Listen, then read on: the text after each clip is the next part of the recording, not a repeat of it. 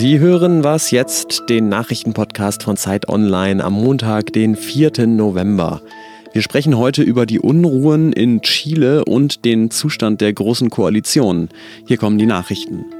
Das britische Unterhaus wählt heute einen Nachfolger oder eine Nachfolgerin für den Parlamentspräsidenten John Bercow. Zehn Jahre lang hatte der als Speaker die Debatten geleitet und wurde vor allem wegen seiner charakteristischen Ordnungsrufe bekannt. Die besten Chancen, sein Nachfolger zu werden, hat wohl Vizesprecher Lindsay Hoyle. Doch auch die Labour-Abgeordnete Harriet Harman soll gute Chancen haben. Um gewählt zu werden, muss eine Kandidatin entweder mehr als 50 Prozent der Stimmen erhalten oder die letzte sein, die im Verfahren übrig bleibt. In Bangkok endet heute der ASEAN-Gipfel. Seit Donnerstag haben dort die Staats- und Regierungschefs der größten Volkswirtschaften in Südostasien verhandelt. Am Sonntag haben sie sich auf einen Rahmenplan für den geplanten Freihandelspakt RCEP geeinigt. Wenn der von China angeführte Freihandelspakt zustande kommen sollte, dann würde er ein Drittel des weltweiten Handels umfassen. Die Verhandlungen haben auch durch den Handelskrieg zwischen den USA und China neuen Schwung bekommen. Redaktionsschluss für diesen Podcast ist 5 Uhr. Diese Episode von Was jetzt wird präsentiert von On. On-Schuhe testen und das neue Laufgefühl selbst erfahren. Unter www.on-running.com slash was jetzt einen Schuh oder ein Kleidungsstück auswählen und bestellen. Wir garantieren die volle Kostenerstattung innerhalb von 30 Tagen. Hallo, schön, dass Sie auch diese Woche wieder mit dabei sind bei Was jetzt? Ich bin Ole Pflüger. Wir gucken gleich nach Südamerika, aber vorher gibt es noch eine besondere Ankündigung. Und zwar möchten wir Sie gerne einladen zu uns in die Redaktion.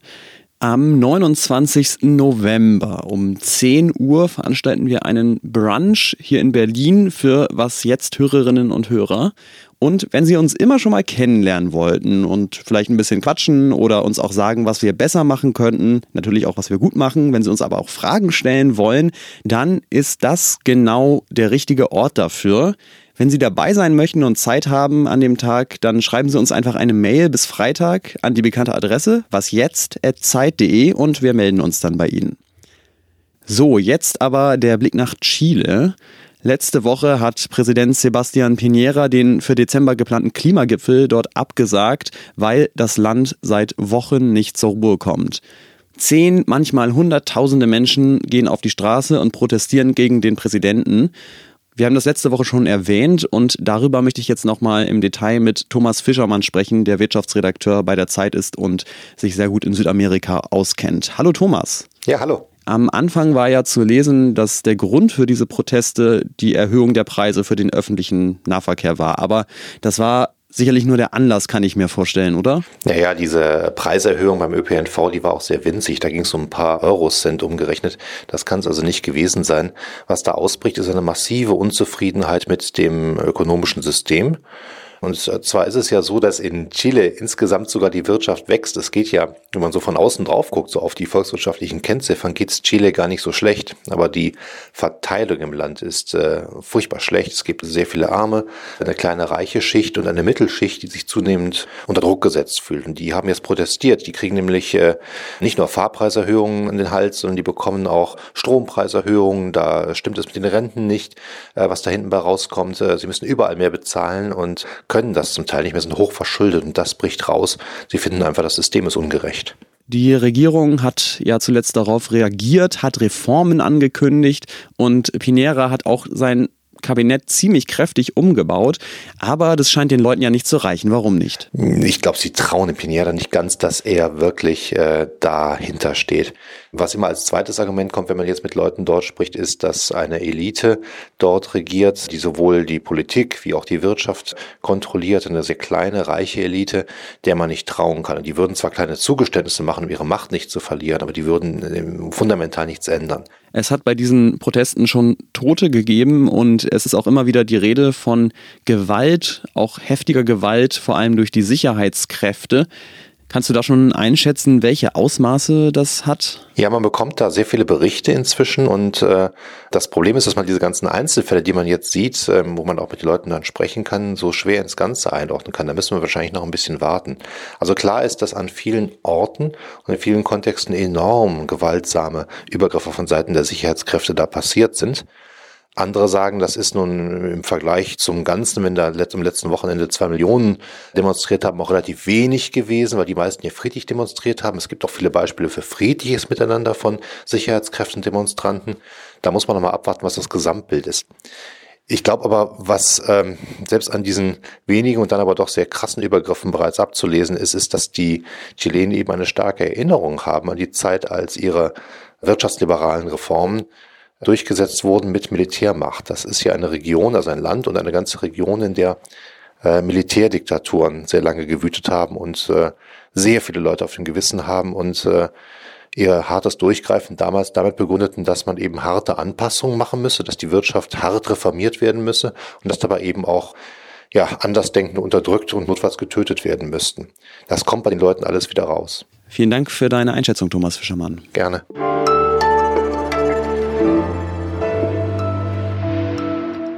Und sonst so? Die Nationalhymne kennt man ja.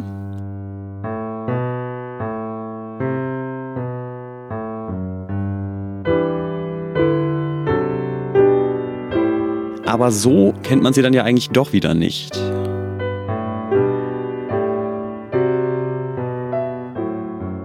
Das Musikstück, das Sie da gerade hören, heißt Die Vereinigung vom Jazzpianisten Hans Lüdemann. Die Idee, die Hymnen der DDR und der BRD übereinander zu legen, die hatte er 1992, da hat er das Stück ursprünglich komponiert. Aber jetzt, zur Feier von 30 Jahren Mauerfall, hat er es für Zeit Online nochmal in einer neuen Fassung aufgenommen. Und bevor wir jetzt noch ein bisschen reinhören, kurz die Warnung. Gleich kommt da ziemlich abrupt unser Was jetzt Jingle reingebratzt, weil wir hier nicht so viel Zeit haben. Wenn Sie das Stück aber komplett hören möchten, dann können Sie das sehr gerne auf Zeit Online tun. Da wird es nämlich vorgestellt im Rahmen unserer neuen Jazz-Kolumne.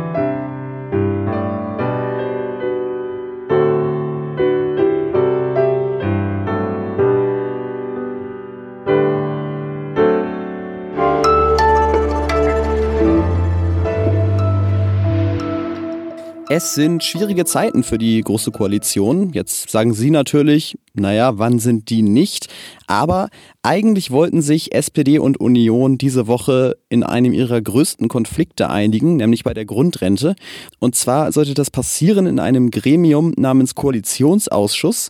Der hätte heute tagen sollen, aber die Sitzung wurde gestern Abend verschoben um eine weitere Woche.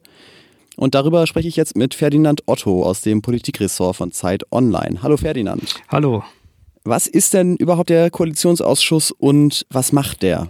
Also der Koalitionsausschuss ist ein Gremium, was regelmäßig tagt. Da kommen die Spitzen der ähm, Koalitionsparteien zusammen und die Spitzen der Bundesregierung und die Spitzen der Bundestagsfraktionen. Also die drei Ebenen zusammen und ja, dann wird äh, beratschlagt, dann wird ähm, über aktuelle Themen gesprochen, dann werden aktuelle Konflikte verhandelt.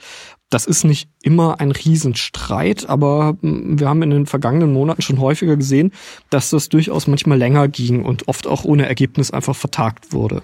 Die Sitzung zur Grundrente ist jetzt wieder verschoben worden. Die ist ja vor allem ein Herzensprojekt der SPD, weil sie vermeiden soll, dass Rentner, die länger als 35 Jahre in die Rentenkassen eingezahlt haben, danach von einer Rente auf Sozialhilfeniveau leben müssen. Das klingt ja eigentlich erstmal nach einer guten Sache. Warum ist es für die Koalitionäre so schwer, sich da zu einigen? Ganz konkret, ähm, der größte Streitpunkt ist nicht, ob eine Grundrente kommt, sondern ob diese Grundrente ähm, mit einer sogenannten Bedürftigkeitsprüfung versehen wird. Also darüber, dass es diese Grundrente geben soll, da sind sich eigentlich alle einig. Das will auch die CDU. Es gibt einige in der CDU, die das wirklich vehement vorantreiben. So, aber man weigert sich in der CDU dagegen, diese Rente einfach automatisch an jeden auszuzahlen, der länger als 35 Jahre gearbeitet hat. Ähm, die wollen in der CDU und berufen sich da zu Recht auf den Koalitionsvertrag vorher schauen, okay, braucht diese Person wirklich diese Aufstockung oder nicht? Also ist das jetzt eine, als Beispiel wird immer wieder genannt, reiche Zahnarzterbin oder sowas und die braucht dieses Geld überhaupt nicht. So, und das will die die CDU also verhindern, dass da Geld ausgezahlt wird an Leute, die es im Zweifel überhaupt nicht brauchen. Ein weiterer wichtiger Termin diese Woche für die GroKo ist, dass sie ihre Halbzeitbilanz vorlegen will. Und ganz zu Beginn hatte es ja mal geheißen, danach gucken wir, ob wir weitermachen. Was ist denn da zu erwarten? Also das, ähm, was man jetzt hört, ist das Ganze schon ziemlich runtergekocht worden. Ähm, das Ganze wird so ablaufen. Am Mittwoch wird die Bundesregierung, in welcher Form ist noch nicht ganz klar, aber ein gemeinsames Papier vorlegen, wo mehr oder weniger draufsteht, was denn seit äh, Beginn der Koalition alles getan wurde. Das ist wie so eine Art Checkliste und da kann dann jede Partei hinter ein paar ihrer Projekte also einen Haken machen. Spannend wird eigentlich dann eher das, was, was danach passiert. Also was man aus der SPD hört, ist, da wird dann ähm, nochmal im Vorstand darüber beratschlagt, wie die SPD-Bilanz ist dieser Bundesregierung und da wird natürlich ein Punkt die eben angesprochene Grundrente sein. So konnte man da bisher einen Haken dahinter machen oder nicht.